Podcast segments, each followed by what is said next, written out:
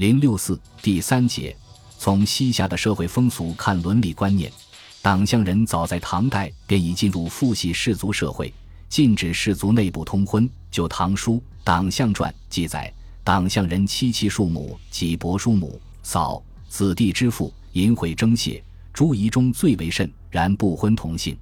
在汉族人看来，以庶母、伯叔母、嫂、子弟之父为妻，显然是乱伦行为，为封建纲常礼教所不容。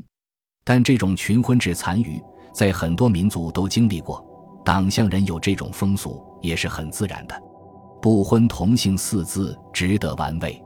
所谓同姓，实际上是指党项人的氏族。文海中称为宗姓，此者宗族也，宗号也，分别姓类用之谓也。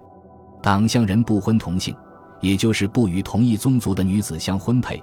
他们已经意识到了同一氏族的男女血缘相近，如若婚配，不利于后代繁衍。至于庶母、伯叔母、嫂及子弟之父，均是外姓女子。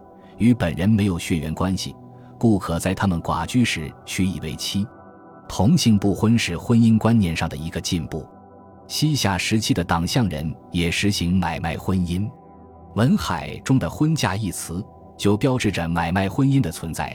结婚娶女嫁，向亲戚、叔舅等馈物之位，这是说男子娶妻要向女家支付婚嫁，不过支付的方式不是直接付给钱币。而是以馈赠的形式出现的，买卖婚姻是一种丑恶现象。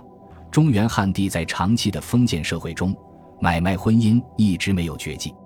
西夏地区也未能免除这种违背妇女意愿的丑恶现象。第一数之分的观念在党项人中普遍存在。马可·波罗曾记述他在游历甘州时的见闻说：“娶妻之术为一所欲，然第一妻之地位最尊。”诸妻中有不善者，得出之，别娶一人。马可·波罗经过甘州时，正值西夏灭亡不久。他在《马可·波罗游记》中的这段记述是可靠的。只要赡养得起，愿意娶多少妻妾都可以。但是正妻的地位最高，其他妾君不能与正妻抗礼。自然，能够娶许多女子为妻的人，肯定是富甲一方的近身。一般平民只能是一夫一妻的家庭，贫穷太甚的人恐怕连妻子也娶不起。与中原汉族人的婚姻相比，西夏人的婚姻是比较自由的。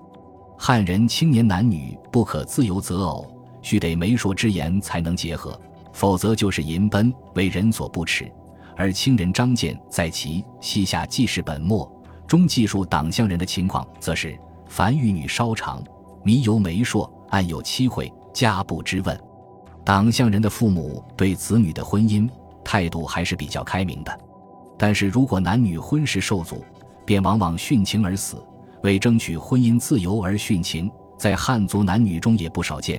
但党项男女死的方式却颇为奇特：两人并手而卧，头上缠裹布条，双方同时用力，额颈之间便双双毙命了。更为奇怪的是。男女双方的亲属不失声痛哭，反而说这是男女之乐，用不着悲伤。然后将尸体迁于木架之上，双方亲属在下面击鼓饮酒，尽欢而散。这种风俗与汉人在子女死亡时悲痛欲绝的情景截然不同。看来党项人对殉情者是持赞扬态度的。党项人经济文化发展水平落后于汉族，反映在婚姻关系中。妇女所受的歧视也不像汉族那样严重。西夏文书《胜利一海男女相密条》记载：人为婚姻，则女平男等相密；问讯男女之灵相密。所谓女平男等，可能是指缔婚的男女双方必须门当户对，这是社会不平等在婚姻关系方面的反应。由于双方政治地位、经济地位不同，致使有情人不得成为眷属。这种风俗与中原汉人是一样的，但也有不同之处。在汉人地区中，一般是男方看中了女方后，请媒人到女方家提亲；而党项人则是由女方请媒人提亲，说明党项族妇女地位高于汉族妇女。党项人在日常生活中有无相通，互相帮助，成为风气，是很值得称道的。元末唐兀人于阙世居河西武威。因复官于泸州，遂家于世。他在一篇文章中说，这一则记载反映出西夏人质朴、忠厚、诚恳、坦率、慷慨的性格。他们虽异性相处，也如殷勤之好，有了食物，必招好友共食。一人有难，即使是百户之粟，数千百民之钱，不需立字据，一句话时可将粮钱送来。少年人与老年人相聚，只需年龄，不问官职，人情味很浓。在西夏人聚居之处，人人相待以诚，没有尔虞我诈，没有劫掠烧杀，真是理想的太平盛世。这段文字也许有夸大之处，但西夏人团结互助的风气肯定是真实的。